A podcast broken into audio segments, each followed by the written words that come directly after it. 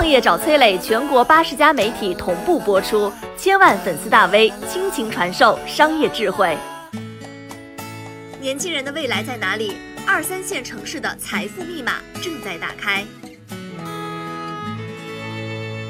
前几天呢，我到洛阳去参加一个会议，大家都知道嘛啊，这十三朝古都洛阳，有诗人写不完的花如锦，也有史学家记不完的古今事儿。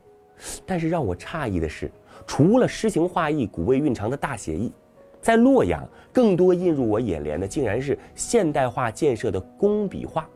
这印象当中的古城，那是高架林立、大厦高耸、车水马龙；汉魏大道上的伊河大桥、卧龙伏波。古城快速道隋唐园、五龙沟立交，哎，这是高架林立。两条地铁的开通，更是为这座三线城市加油增速。洛阳啊，除了底蕴悠长，更是在现代交通便利、城市规划上，让我这个初来乍到的客人叹为观止。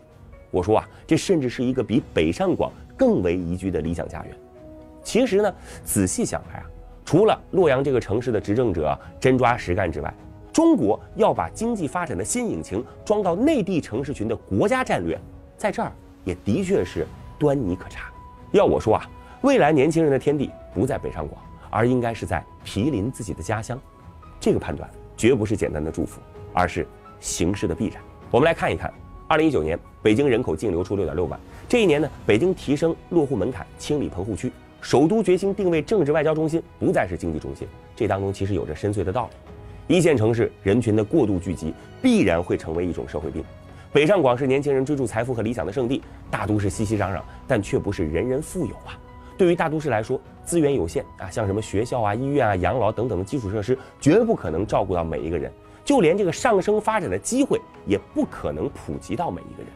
如果任由大都市成为人口黑洞啊，那么一方面无法真正扎根的人沦为贫民聚集而居，虽然生活拮据，但是为了工作机会，只能躬身于此。同时呢，土地有限，人口太多，房价必然是居高不下。而另一方面，二三线城市只留下了老人，变成了空城，白白浪费了基础设施的建设，由此产生恶性循环。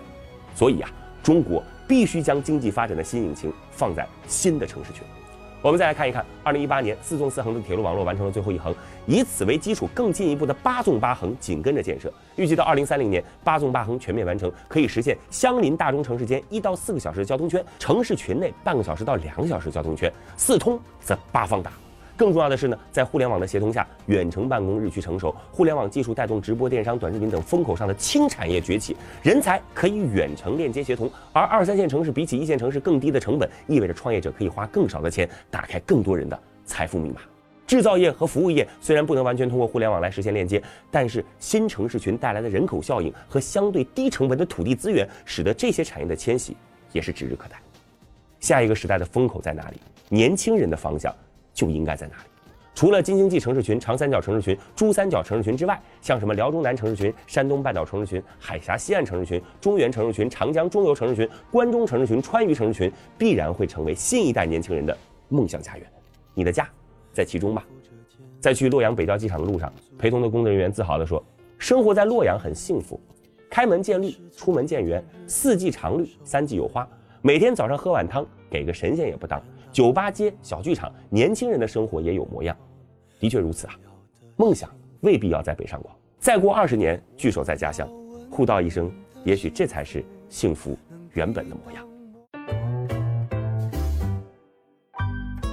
我是崔磊，很多互联网公司都曾邀请我去分享创业方面的课程，包括抖音、快手、百度、阿里、腾讯等等。我把主讲内容整理成了一套音频课程，里边包含如何创业、如何做副业、优质项目剖析等等，相信啊会对您有所帮助。下拉手机屏幕，在节目简介里边添加我的个人微信，这套课程今天免费送给您，快去领取吧。